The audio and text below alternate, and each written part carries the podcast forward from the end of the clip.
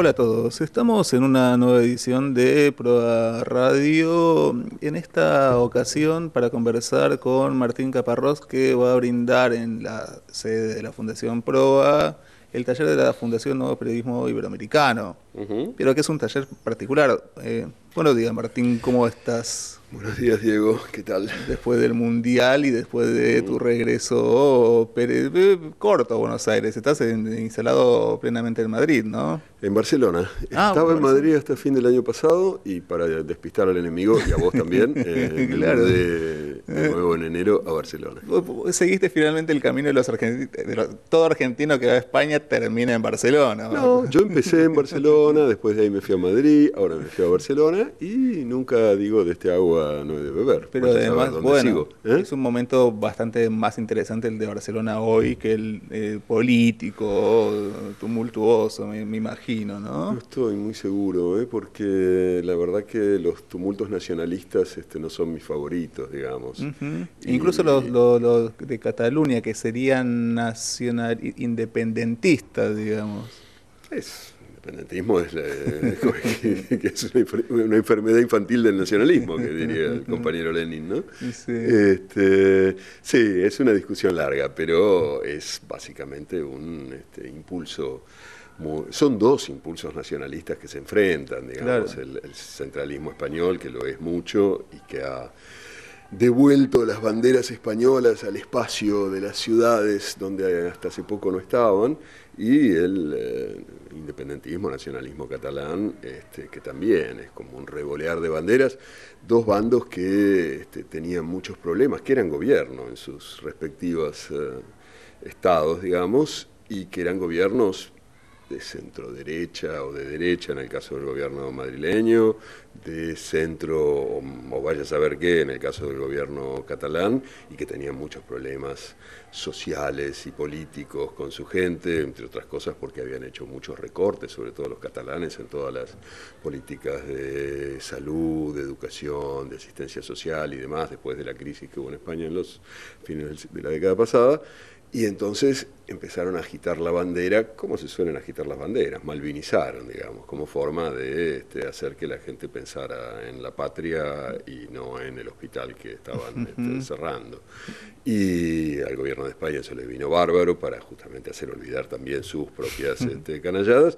Y era así, yo siempre pensé que era como dos este, medio borrachos en un bar al grito de angarrame que lo mato, ¿viste? Están y angarrame que lo mato, angarrame que lo mato. Y así se la pasaron bomba durante cuatro o cinco años, les sirvió a ambas partes para disimular otras cuestiones, hasta que finalmente se soltaron y se agarraron. Y no querían agarrarse, no sabían cómo hacer y además estaban lo suficientemente ebrios como para tirar manotazos muy inanes, ¿no? Entonces, eh, bueno, ahora están volviendo al estadio de agarrarme que lo mato, más o menos. Este, bueno, con bueno el, pedido de extradición de Puigdemont, o sea, hubo momentos muy de mucha tensión. Sí, sí, ese fue el momento que lo soltaron, digamos, y se pegaron, y el referéndum del primero de octubre, reprimido muy brutalmente por la policía española, tontamente además, porque le dio a los independentistas una legitimidad que no necesariamente habrían tenido sin eso. Fue, como te digo, una pelea de borrachos, este, independentistas que declaraban independencia y después decían que no la habían declarado, que no, que quién se había creído, que fue un, este, que fue un, farol, como dicen en España. un farol. Un, farol. Un, como un blef. Un bluff. Este, bueno, esas cosas. Esas eh, cosas. Pero eso, digamos, justamente hablando sobre esto, seguro que da para escribir un libro periodístico sobre toda esta situación. Juro que no lo haré. No cederé a esa tentación, tengo otras que me gustan mucho más. Muy bien. Porque eh, traigo a colación esto porque este taller es muy particular. La Fundación del Nuevo Periodismo Iberoamericano, que fundó García Márquez. Que ahora se llama Fundación Gabriel García Márquez para el Nuevo Periodismo Iberoamericano. Desde la muerte de García Márquez se rebautizó la fundación y ahora se llama Fundación Gabriel García Márquez la, FNPI, todo el mundo sí, todo el mundo la conoce FNPI. Pero eh, te decía que esta, eh, esta fundación lo que hace son talleres en, todo, varios lugares de, Latinoamérica, donde en realidad convoca a periodistas, ya sean jóvenes, pues muchos son muy jóvenes, para realizar talleres sobre periodismos de, de géneros que no son los más usuales y tienen eso, digamos, por eso dan mucha ayuda para que los jóvenes puedan Mm. solventar los gastos de trasladarse a un país, el alojamiento, hay becas, eh, varias de estas cuestiones. Sin embargo, este, este me parece que es otro tipo de taller el que vas a estar dando del, 31 de julio al 4 de agosto acá en Proa, ¿no? Sí, sí, sí, es otro tipo que quizás se entronca más con los primeros talleres de la Fundación, cuando García Márquez y otra gente, este, Alma Guillermo Prieto, este, Tomás L. Martínez, Sergio Ramírez y, tres o cuatro más fundaron la fundación. La idea que ellos tenían era más de encontrarse con periodistas, no necesariamente jóvenes, digamos, no muy jóvenes, periodistas con ya una trayectoria, alrededor de una mesa durante cinco días este, y discutir con ellos. Eh, las cuestiones, en fin, ciertas cuestiones de la profesión en la que ellos, un tipo como García Márquez, que dio los primeros talleres, un tipo como Kapuczynski, que también los dio en ese momento y demás, etcétera, podían aportar a estos otros periodistas este, eh, su experiencia. Y yo creo que con el tiempo es cierto que esto fue, este, en algunos casos, derivando hacia algunos talleres mucho más pedagógicos, digamos, ¿no? mucho menos de discusión entre entre colegas y mucho más de impartir eh, un conocimiento a, gente más nueva, digamos. En otros casos no, ¿eh? pero en algunos casos fue así. Entre otras cosas porque los, los periodistas que los, eh, que los impartían, digamos, los maestros, nos fuimos haciendo cada vez más viejos, mm. entonces la, la brecha entre, entre los este, maestros y los talleristas también se fue ensanchando. ¿no? este taller de libros por un lado es un intento de recuperar aquel espíritu de sentarse entre pares alrededor de una mesa, este, y por otro lado también es eh, la tentativa de eh, ocuparse de un género que me parece decisivo y que me parece decisivo que no os parece decisivo dentro de la lógica de una fundación creada por García Márquez, por Tomás Eloy Martínez, por Kapuczynski, por, por Monsiváis, por gente que sobre todo escribía libros. ¿Pero qué, es, un taller de libros? ¿Qué es un taller de libros? Eh, ¿Qué es un taller de libros? Se trata de que ocho personas que están eh, trabajando un proyecto avanzado de libro eh, puedan durante esos cinco días discutir cada uno de esos ocho proyectos. O sea, eh, esas ocho personas, eh, digamos, hay, hay una convocatoria, entonces en este caso unas 60 personas más o menos, de toda América Latina y España, mandaron sus propuestas. Son un proyecto, es, eh, como un poco la estructura del libro y una muestra de cómo estaría escrito, de 5.000 a 10.000 palabras. Entonces se evalúan esos proyectos y los ocho que nos parecen más interesantes, eh, bueno, son invitados a venir. Entonces el, el, taller consiste en que todos los participantes tienen que leer todos los proyectos y entonces cada media jornada del taller se discute. Todos discutimos cada uno de los proyectos. Este, el, que lo presenta cuenta un poco cuáles son los problemas que está teniendo, las dudas, los inconvenientes, qué quiere, en qué quiere que nos centremos para la discusión y demás. Y bueno, todos tratamos de aportar este, nuestras ideas para, para, encauzar el trabajo. Viste que el trabajo de escribir un libro es de lo más solitario que hay. Entonces, poder encontrarse en medio de ese laburo con otras ocho o nueve personas que están haciendo lo mismo, que tienen cierta experiencia, que tienen ciertas ideas, pues, ayuda. Digo, hemos, este es el, el, quinto año que lo hacemos. Hasta ahora, los cuatro años anteriores lo hicimos en, en Oaxaca, con la Feria del Libro de Oaxaca, que sigue participando incluso en esta convocatoria.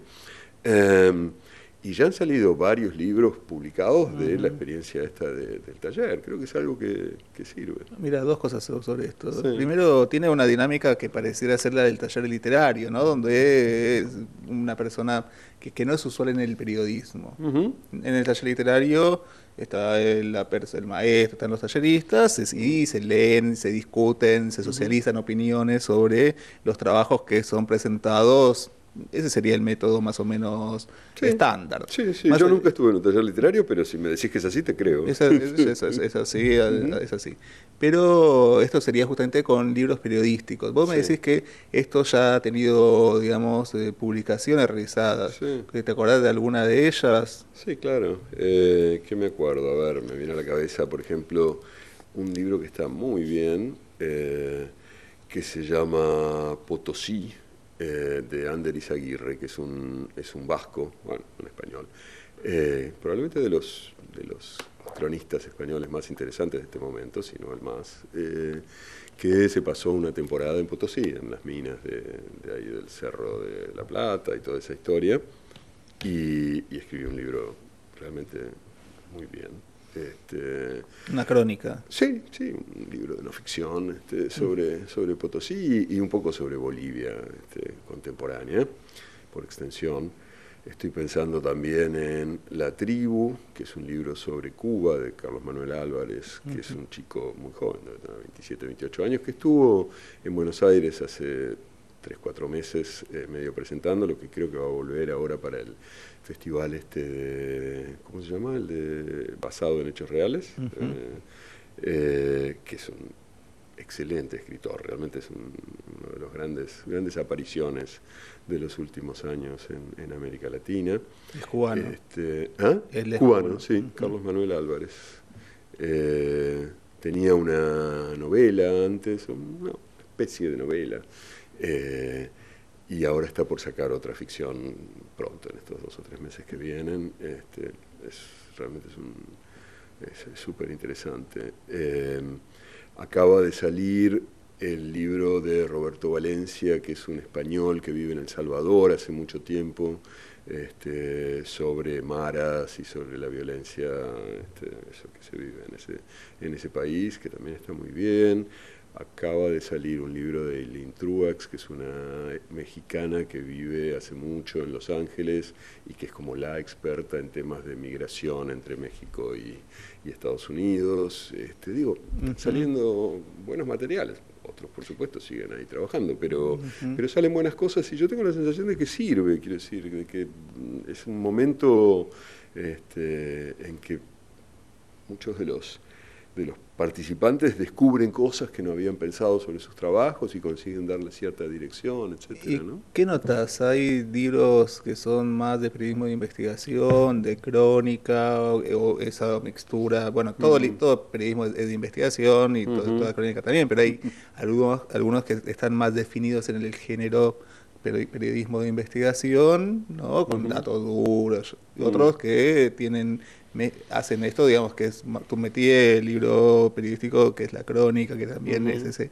híbrido, ¿no? En que conjuga los métodos de la literatura con los eh, planteos del periodismo. Mm. ¿Vos qué, eh, qué, qué, qué, es lo que prevalece hoy? No, hay más de esta, bueno, por lo menos a, este taller sin duda se presenta más de, esta segunda opción que decía, son más lo que uno llamaría una crónica, una no ficción. Eh, de hecho, hubo como cierta discusión sobre si había que llamar los libros periodísticos, porque hay, algunos que no son estrictamente periodísticos, o vaya a saber qué quiere decir periodístico, pero en todo caso eso no trata de limitar nada. Este, eh, pero hay mucho más de esto que libros como de, investigación pura y dura. De hecho, casi no ha habido. Este, no, casi no ha habido de eso. Eh, no, no. Se, lo que sí, eh, por supuesto, varía son los temas. Este, de hecho, bueno, tratamos también en la selección que haya un abanico más o menos amplio de temas, como tratamos de que haya un abanico más o menos amplio de, países este, representados y demás. ¿no? Es interesante esta edición porque justamente como decíamos al principio, no es no se trata de autores nobles o que están en formación, digamos, está oportunidad, bueno, yo leo los nombres y después charlamos un poco de cada uno de ellos, pero está de la Argentina Mario O'Donnell, Cristian Alarcón, Mori Ponzowi, está Ana Teresa Toro, Paola Ugaz, Ana Karina Delgado, Cristina García Casado y Hernando Flores. Una mayoría femenina, además. Una amplia mayoría femenina, sí. sí. Y te juro que no hubo ninguna intención de cuota, este, simplemente eran los trabajos que, más nos atrajeron. Y bueno, están en todos lados. El movimiento de la mujer ha llegado incluso a copar. Ahora, no son temas muy femeninos, no siempre, por lo menos, eh, quizás el único libro con una protagonista femenina clara es el de Cristiana Alarcón, o sea que no. y en cambio hay seis, seis mujeres que participan y yo creo que ninguna de ellas tiene un tema específicamente femenino, pero bueno, son mujeres que escriben. Para los que no la conocen, bueno, María O'Donnell es una periodista, acá es muy reconocida, tiene un programa de radio en Continental a la tarde todos los días, pero además escribe libros, su último libro es, es acerca del secuestro de Born, se llama Born. Sí, así se llama, Born. Eh, Cristian Alarcón es un cronista también, maestro de cronistas, que además, se reconoce que vos sos como su maestro en la crónica, mm. pero que se ha metido en los lugares eh, subalternos, ¿no? Digamos, eh, cuando, cuando me muera quiero que... Que toquen cumbia. Que era, que era sobre un pibe eh, del pero que se había convertido en un santo, ¿no? Era el frente. el frente lo llamaba. El, frente, sí, sí, que tuvo mucho. Y después el siguiente libro suyo era uno sobre justamente las guerras de narcos en la Villa 1114. Sí, si me querés, quereme tranzas. si querés, quereme, Exactamente. Eh, que bueno, justamente demostraban vividamente esto, este, estos lugares. Sí, y él es además, él es además, él es además este maestro de la fundación, o sea, ha, sido, ha dado talleres en la fundación, lo cual este, me alegra en un punto porque por el hecho de que muestra que este taller es un espacio mucho más horizontal este, que vertical, digamos. Alguien que, por otro lado, es, maestro y da talleres, participa eh, como tallerista. Eso me, da mucho gusto. Yo cometí un error porque dije que era argentino. En realidad nació, en Chile, pero desarrolla su actividad acá. Sí, pero el tema de este libro es chileno. Así que vuelve a sus, orígenes. Mori Ponzowi es poeta, traductora. Eh, no sabemos qué, es su, qué, qué propondrá para desarrollar su libro, pero hay algunos que yo no conozco que quizás vos puedas contarnos un poco de quiénes se tratan. Ana, Ana Teresa Toro. Ana Teresa Toro es este, puertorriqueña ah, mira. y es una periodista y escritora, debe tener unos, que tendrá ya casi 40 años, mm. ha publicado dos o tres libros muy interesantes. Este, estuvo en un taller conmigo, curiosamente, hace nueve años en Medellín eh, y desde entonces medio vengo siguiendo lo que hace porque me ya entonces me pareció muy interesante lo que proponía y bueno, y ahora por suerte presentó un proyecto para trabajar una cosa. Yo, como, como hablábamos, prefiero no contar cuál es cada proyecto porque me parece que es un derecho de cada uno de ellos decirlo o no decirlo, pero tiene un proyecto muy interesante sobre Puerto Rico y lo que estuvo pasando últimamente a partir del huracán y todo esto.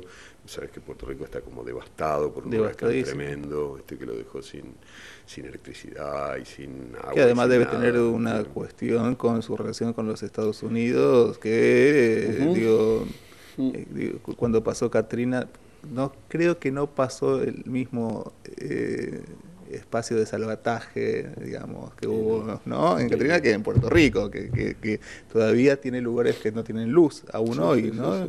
Sí, no, es una, es una relación muy complicada la de Puerto Rico con Estados Unidos, este, porque por un lado, bueno, es, otra historia, pero la a mí me impresionó, me había impresionado primero eso una vez en Hawái y después lo comprobé dos o tres veces más en Puerto Rico, que es la idea de la colonia feliz o por lo menos contenta de serlo. Digamos, nuestra idea de nuestra historia se basa en, la noción de que ser una colonia es un estado totalmente desgraciado, totalmente infeliz. Eso es lo que nos enseñaron cuando éramos chicos en la escuela, que éramos una colonia y sufríamos por eso, y entonces por fin conseguimos la libertad y la independencia y todas esas cosas que nos hicieron tan felices. Este, esa idea de que estar colonizados es lo peor que le puede pasar a, a un pueblo, a una cantidad de gente, etcétera, etcétera. Y yo me acuerdo la primera vez, esto fue en Hawái, cuando veía este, que es una colonia americana, la ocuparon los americanos y la, y la siguen ocupando. Y Puerto Rico, que tiene un estatus un poco distinto, pero más o menos lo mismo. Y la mayoría de la población, por ejemplo en Puerto Rico, hay grupos independentistas, etcétera, etcétera, consiguen 2, 3% en las elecciones. Todos los demás votan por seguir siendo una colonia norteamericana.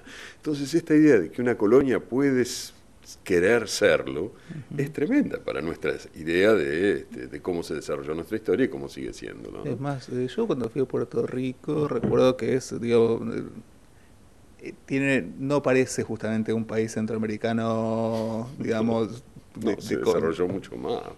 Tiene, es, como un San, Telmo muy lindo y muy extenso, ¿no? Digamos, incluso paisajísticamente, arquitectónicamente.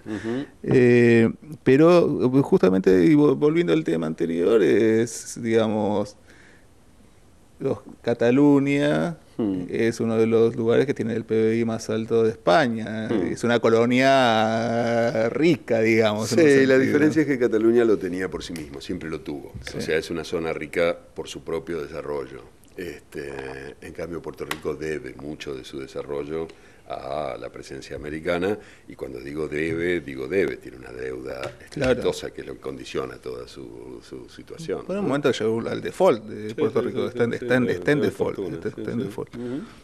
Luego está Paola Ugaz. Paola Ugaz, a quien no conozco personalmente, pero sí conocía de nombre, publicó algún libro sobre una secta que hay en, en Perú que se llama el Sodalicio, que es como un poco como los, ¿cómo se llamaban? Los guerreros de Cristo, estos de México, unas, como unas sectas este, de la Iglesia Católica que están casi como a la derecha del Opus Dei, si es que esto es posible.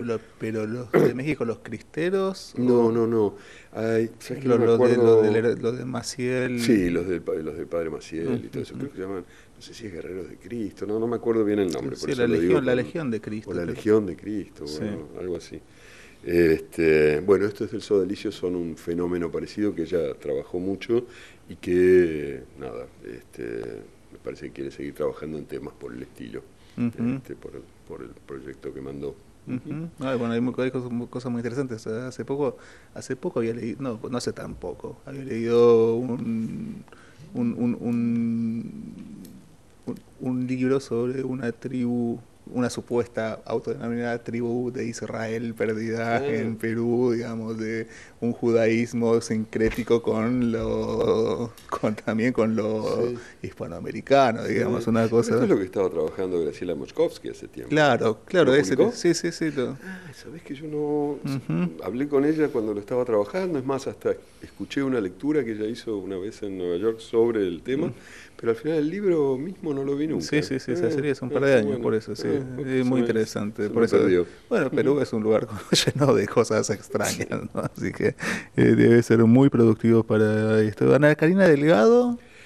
No la conozco de nada. De eh, nada. simplemente su, proyecto, era muy interesante, es colombiana, este, trabaja como muchos colombianos ahora sobre el post-conflicto. Este, pero bueno, simplemente era un tema que estuvo muy. que se presentaron muchos proyectos sobre temas que tenían que ver con eso y el de ella nos pareció el más interesante, así que la invitamos a participar, no la conozco. ¿Y Cristina García Casado? Sí.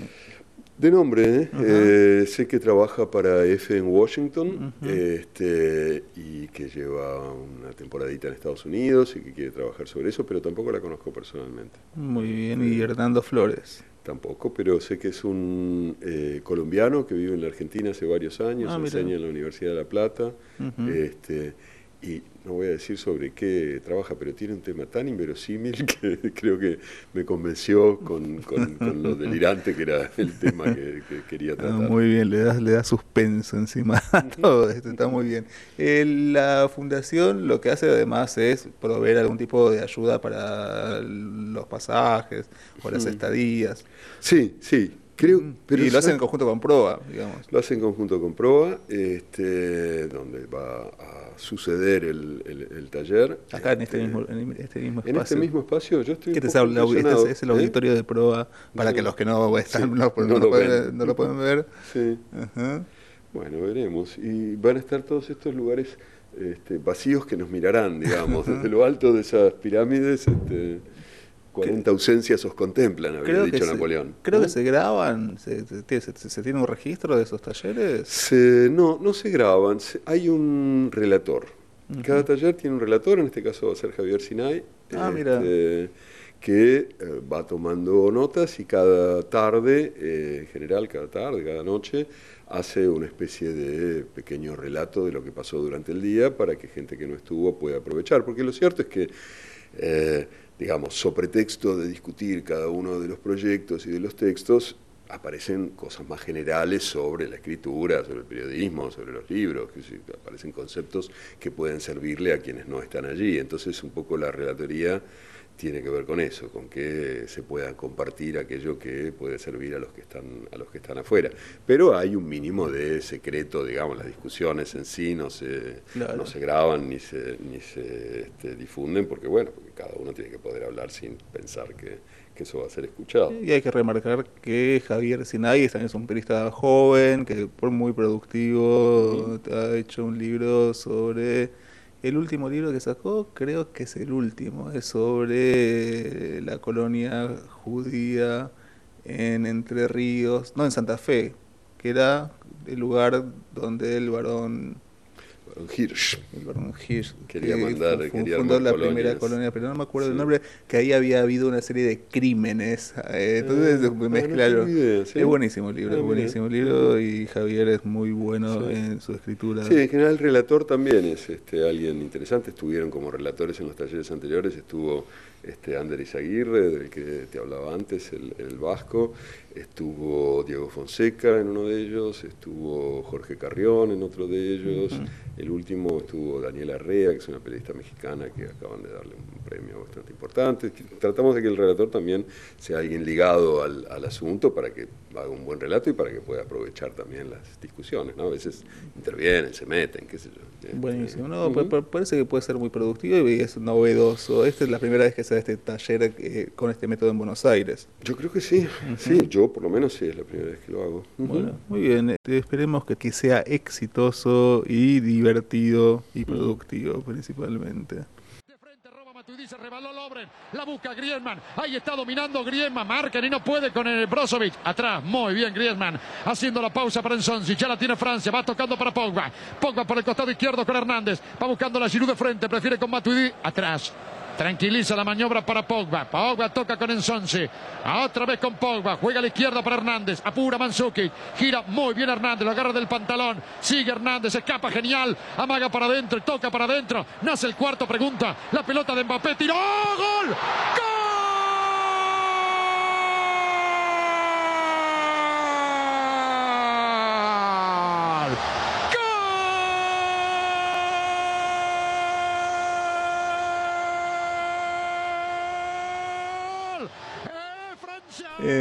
Eh, no es una actividad novedosa, pero venís teniendo una escritura, vos que venís del, del periodismo la crónica, de la ¿Serio? investigación. serio. decir serio, decilo, dale. bueno, igual escribiste Boquita también, ¿no? Eh, ya no era serio hace mucho, eso claro. es lo que demostrar. Pero estás haciendo, escribís sobre fútbol y en ese último mundial estuviste escribiendo también sobre, sobre fútbol, mm. ¿no? Eh, ¿Para dónde estabas escribiendo? En el New York Times. Bueno, seguís escribiendo en el New York Times, seguís escribiendo tus, tus columnas. No, no, pero escribía una columna todos los días sobre el mundial en el New York Times. Sí, sí. Este, sí, llevo varios años eh, haciéndolo, o sea, varios mundiales haciéndolo. Y también estabas en, en Olé en un momento. En una época hacía una contratapa en Olé todos los sábados. En el Mundial 2010 hicimos eh, una como una especie de intercambio de cartas con Juan Villoro que se publicaba en ese momento en Letras Libres y en eh, Letras Libres de España y México y Sojo de Colombia cada día él me escribía, yo le contestaba, me escribía y así sucesivamente, y eso terminó siendo un libro que se llama Ida y Vuelta, que es un libro de, eso epistolar entre, entre Juan Villoro y yo, eh, que a mí me parece que estuvo, estuvo bien, a mí me gustó mucho lo que quedó. Este, en el 2014 también en el Mundial escribía una columnita diaria que se publicaba en cinco o seis lugares en el país, en España, en Olé, en un diario en Chile, en un lugar en Univisión, en Miami, qué sé yo, en distintos lugares. Y este mundial lo hice para el New York Times. O sea que ya es el tercer mundial que hago como una cosa, una cobertura diaria. ¿Pero, fuiste a Rusia o No, no fui a ninguna parte, no. Desde, donde estaba. Primero estaba en... acá, estuviste en... Primero estaba en París, después estuve en Barcelona, después estuve acá. Este, una de las primeras cosas que dije es que antes se llamaba mundial porque participaban jugadores de todo el mundo. Ahora creo que debería llamarse mundial porque sucede en todo el mundo. Es un evento que sucede en todo el planeta a través de la televisión y demás. Este, en todos los países sucede que hay un mundial en curso y tiene una influencia que este, se manifiesta en todos los países. ¿no? Pero digo, me,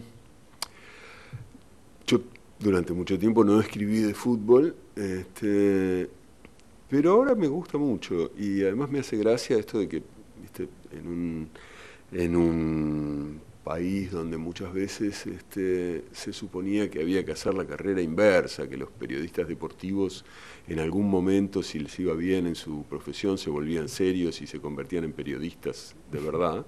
Este, yo estoy muy contento de haber tomado el camino inverso. bueno, Habiendo sido algo así como un periodista de verdad, ahora soy un periodista deportivo. Eh, eh, es, cierto, este, digamos, en la, Argentina tiene una tradición en eso, ¿no? De, Néstor Ibarra, Nelson Castro, que venían del periodismo deportivo y hoy son... Víctor Hugo Morales, Carlos Ares, este, hay algunos más, sin duda. Este, yo creo que Gonzalo Bonadeo también, este, no, hay, hay, bastantes, que, el, viejo Diego Bonadeo, Diego Bonadeo este, hay muchos que recorrieron ese camino eh, inverso al mío, digamos. Sí. No, a mí me da mucho gusto escribir de vez en cuando sobre fútbol, lo que no podrías hacerlo todo el tiempo, porque bueno, me aburro, pero, pero de vez en cuando me parece de lo más interesante, porque me parece un gran fenómeno de, la época. E, eso es lo que te iba a decir. Bueno, vos acabas de decir que justamente es un mundial porque sucede en todo el mundo. Ahora, plantea el mundial cada cuatro años es un hecho cultural que conmueve justamente a millones y millones, decenas de, y centenares de millones de personas. ¿Hay otro deporte que tenga esta repercusión? Porque, por ejemplo, las, eh, en Estados Unidos, eh, Super Bowl, este tipo de cuestiones, son, son fenómenos más eh, acotados a un país y a, bueno, y a, quienes gustan de ese deporte afuera. A quienes gustan de ese país más que de ese deporte. O el básquet, pero el Mundial de Básquet no, no, produce este tipo. Y bueno, y las Olimpiadas, que sí tienen esta característica también, digamos, de ser, de, conmover, abarcan una cantidad de deportes muchísimo más grande. No es, no es, un, no es, no es una disciplina. ¿Por qué pensás que el fútbol... Ah, porque es, otra, porque es otro precio. Yo te iba a contestar por, el, por el qué o el cómo.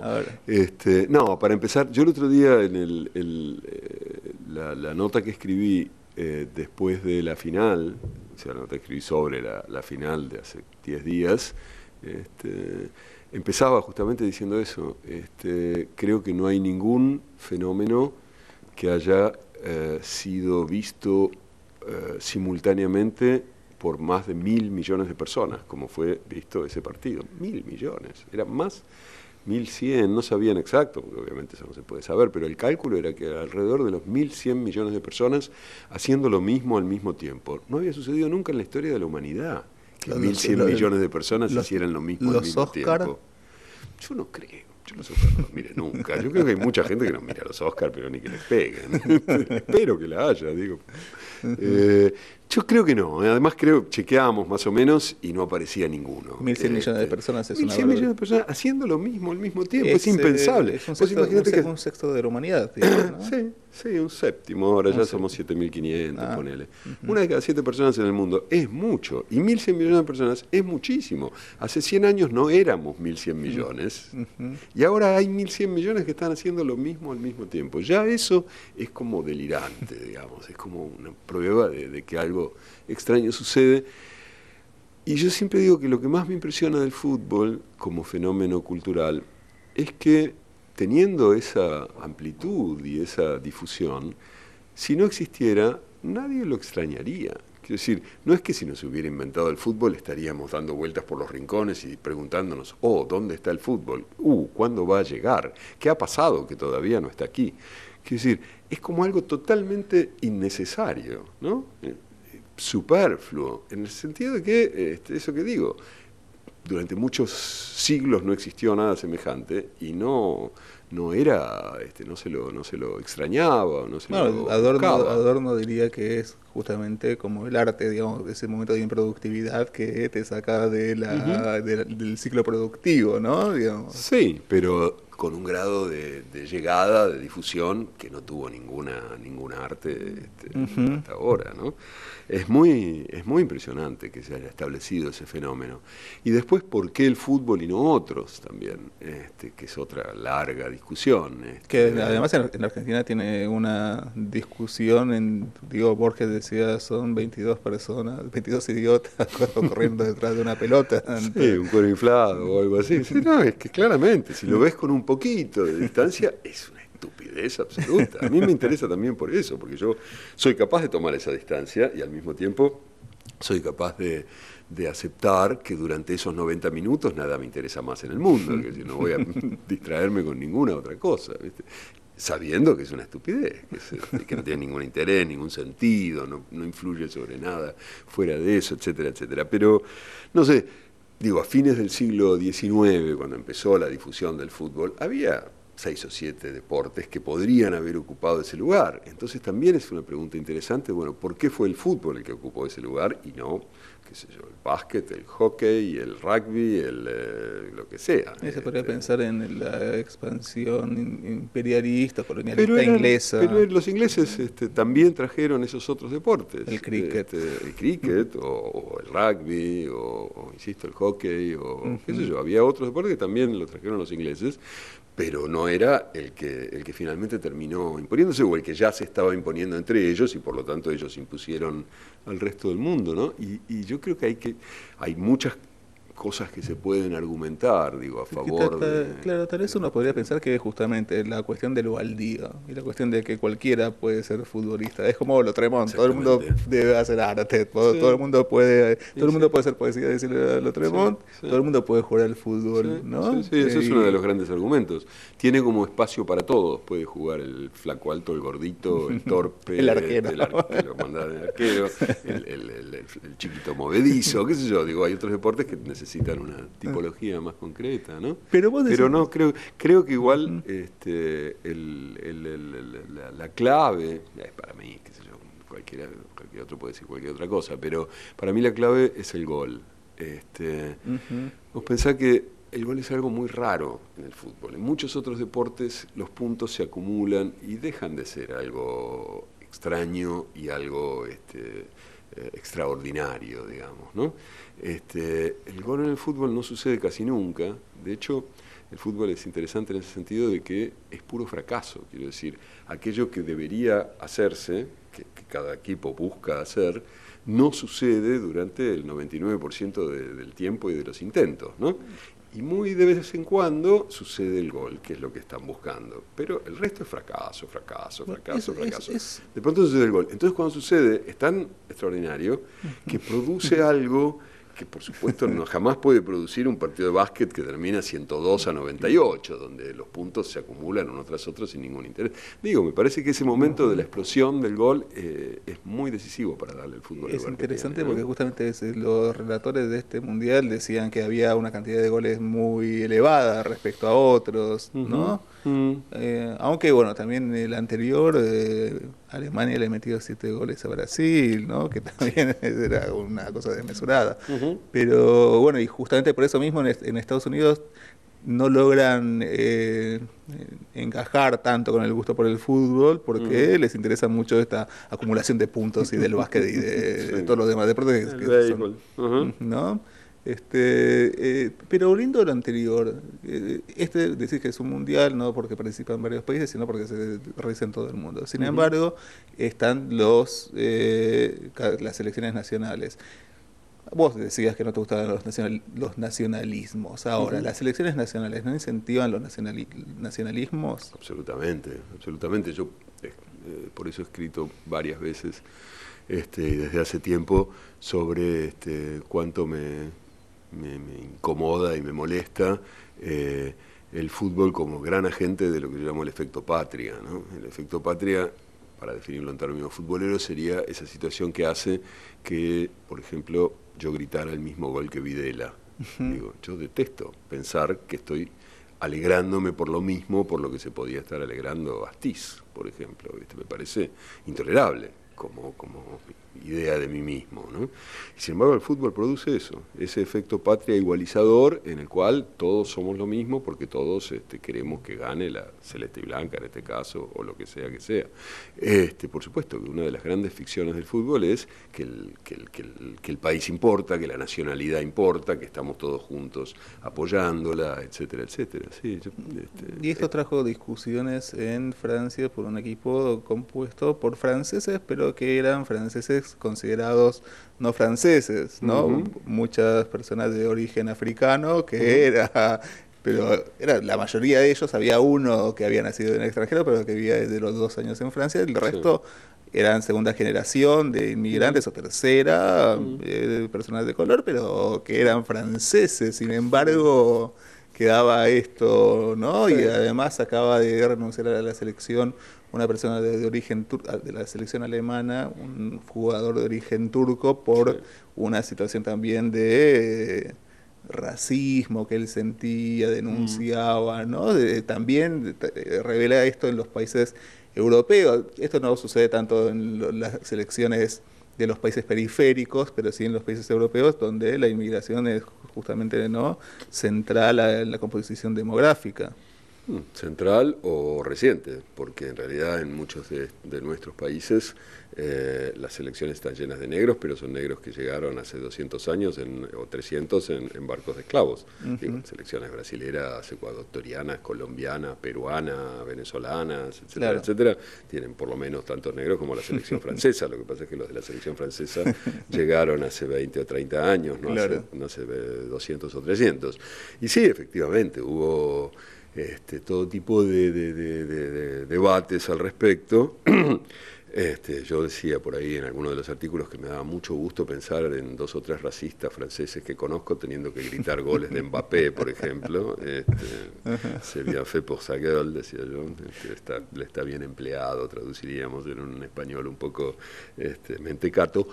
Pero hay que ver qué es lo que produce esto. Ya algo así sucedió en el año 98. La primera vez que Francia salió campeón, salió campeón con un equipo en el que había también muchos eh, africanos eh, negros y más africanos árabes, digo más que ahora, no más que, eh, que en este en este equipo no había tantos, ¿no? En, aquel Zidane, que era como la gran figura, bueno, un tipo de origen, este, sus padres eran argelinos, ¿no? Eh, y entonces se habló en ese momento de que aquello era la consagración de, la, de Francia, de la Francia multicolor, este, hablaban del arco iris, este, la, la, mezcla de razas que por fin había dado resultado y había triunfado, y tururú, y piribí. Este, y cuatro años después hubo unas elecciones donde el Frente Nacional hiperracista sacó un tercio de los votos. Entonces este, este, se puede discutir mucho en qué medida esto marcaba una, este, una, aceptación o una tolerancia con respecto a, a, las otras razas. Yo creo que en este caso es lo mismo. Este, yo escribí también en esa última penúltima nota que mientras esa selección de hijos de migrantes o migrantes ganaba las elecciones, ganaba las elecciones, ganaba el Mundial. En ese mes habían muerto en el Mediterráneo 600 migrantes tratando que venían de, África tratando de llegar a Europa. este, entonces era difícil pensar que esto significaba una aceptación, una consagración de nada. Ah, para terminar el segmento fútbol, dos preguntas. Este, La primera, uno de, los momentos interesantes fue que este movimiento político-cultural llamado Pussy Riot, de mujeres eh, rebeldes, en sus eh, textos no se definen como feministas, mm. lo cual es extraño, digo, sino que es una organización de mujeres que intervienen en política denunciando presos políticos y una serie de situaciones en una Rusia de un Putin bastante autoritario, digamos, ¿no? Eh, ¿Qué, qué, qué opinión? Y fueron los que pudieron darle justamente el carácter de protesta política a un, en un evento de esta mm. naturaleza muy bien controlado supuestamente por una gran potencia en ese sentido. ¿Eso qué reflexión te produce? Bueno, eh, no, a ver, para empezar fue curioso cómo, eh, no sé, la prensa, no sé cómo llamarla, los medios este, multinacionales se perdieron una gran posibilidad de contar un poco un poco Rusia, ¿no? hubo muy poco relato sobre Rusia, era la oportunidad perfecta para ir y mirar y tratar de contar un poco qué está pasando en un país que tiene mucho peso en el mundo y que nos resulta bastante opaco, no sabemos muy bien cómo es en este momento, en este mes en que todo estaba abierto, en que había muchos periodistas por todos lados y demás, habría sido más fácil, yo creo, ir y tratar de contarlo, cosa que sucedió muy poco. Y cuando pasó algo que rompió con esa superficie tersa que la Organización del Mundial ofrecía, cuando las chicas de estas de Pussy Riots entraron en, la, cancha durante la final, la televisión funcionó perfectamente como velo, quiero mm. decir, tapó todo, no mostraron quiénes eran, no dijeron quiénes eran, no informaron absolutamente nada. O sea que los que sabemos que fueron Pussy Riot y que tienen este, esta estas intenciones de las que vos hablabas y demás, somos los pocos que fuimos a buscarlo. Pero de esos mil millones, este, probablemente haya 900 millones que sigan sin tener ni idea de qué pasó ahí, porque no lo fueron a buscar. Incluso los relatores al, no ver las imágenes, porque las, imágenes fueron capturadas por la televisión, como puedo decir. No, pero ni siquiera los relatores hablaron de eso. O algunos decían los inadaptados de siempre, están, eh, digamos, así, plantearse qué podía estar sucediendo, que era un hecho político de protesta muy potente. Y la última pregunta sobre fútbol es, estamos en proa que está en la boca a tres cuadras de la cancha de la Boca. ¿Va a jugar Boca? ¿Vas a interrumpir tu taller para ir a Boca si es el caso? No, pero no juega, no juega durante los días. ya, No, yo tengo, tengo abono, tengo mi lugar en la cancha de Boca, aunque no vivo en la Argentina, pero tenemos con mi hijo hace qué sé yo, 15 años este, o más ese, ese, abono en la cancha y yo lo conservo aunque no vivo acá. O sea que imagínate que si jugara Boca iría sin ninguna duda. lo dejas a Javier Sinay con ¿Eh? los. Lo dejarías a Javier Sinay con los talleres. Sí, puede arreglársela perfectamente. Muy bien. O podemos ir todos a la cancha de Boca. Mira, en el año 2002 hubo un taller aquí mismo este, que daba Kapuczynski, Richard Kapuczynski, y ese domingo nos fuimos con él a la cancha de Boca, así que eh, sería, no, sería más que retomar una vieja y, y honrosa tradición. Bueno, y para terminar eh, este diálogo con Martín Caparrós, quería preguntarte, eh, ¿estás haciendo este trabajo periodístico? ¿Estás en algún, trabajando en algún libro? Ah, estoy trabajando en una novela que está más o menos lista y estoy trabajando en una edición de un libro eh, que escribieron 20 o 22 este, cronistas de 20 o 22 países latinoamericanos, que es una Copa América de la corrupción. Este, cada uno cuenta el mejor caso de corrupción de su país para ver cuál gana. ¿Y de Argentina? Va a haber votaciones y va a haber cosas por el estilo. ¿Se, ¿eh? puede saber cuál es el de Argentina? El, el que escribió en Argentina es Hugo Alconadamón. Ajá. Este, ah, mira qué bien. Y, y eso de Brecht. Es sobre. No, no, Odebrecht está fuera de concurso porque, porque, es multinacional, está por encima. ¿no? Los Panama Papers. No, él escribió sobre vudú y chicone y todas esas cosas. Entonces, cada uno escribe, pues, así como presenta el, caso que le parece el mejor de la corrupción de su país y después va a haber una página web donde se va a votar. Porque a ver cuál es el campeón de la Copa América de la corrupción. ¿Y Todos por la Patria era sobre...? Todos por la Patria es una novela eh, que transcurre en Buenos Aires en el año 33. En 1933, un joven este, busca vidas, el pibe Rivarola, que quiere escribir tangos, pero no le salen, qué sé yo, y que se enfrenta a un caso más o menos policial. Es como una policial situada en la Buenos Aires de esa época, con cameos, qué sé yo, de Borges, del comisario Lugones y de tres o cuatro más. Cameos está muy bien, esa es la palabra para ponerle en una novela. Eh, y decime, ¿sos optimista respecto al desarrollo de la literatura? ¿Vos pensás que la cosa va por el lado de la no ficción? ¿Cómo ves esta? ¿Hay, hay, hay una disputa ahí? No, yo no creo en la literatura, digamos, como algo, como una corriente que, iría hacia alguna parte llevando así como todo en sí. Creo que hay libros, quiero decir, este, me parece que hay libros interesantes de tanto en tanto, pero no, no quiero pensarlos como, como parte de corrientes, movimientos o vaya a saber qué tipo de estructuras. Quiero decir, este, entonces tampoco quiero decir, me parece que la no ficción tal cosa o la ficción tal otra o qué sé yo, me parece que de vez en cuando me topo con algún libro que me interesa y, el género que sea me da igual. Muy bien. Bueno, eh, me parece que con eso es una buena presentación eh, de, este taller novedoso, me parece muy interesante. Ahí hay libros, como decíamos, como decías, eh, y habrá que ver cómo se desarrollan y su concreción, ¿no? Porque además los libros un momento vos, dijiste que eran justamente eh, hechos de mucha soledad, de, trabajo, de producción solitaria.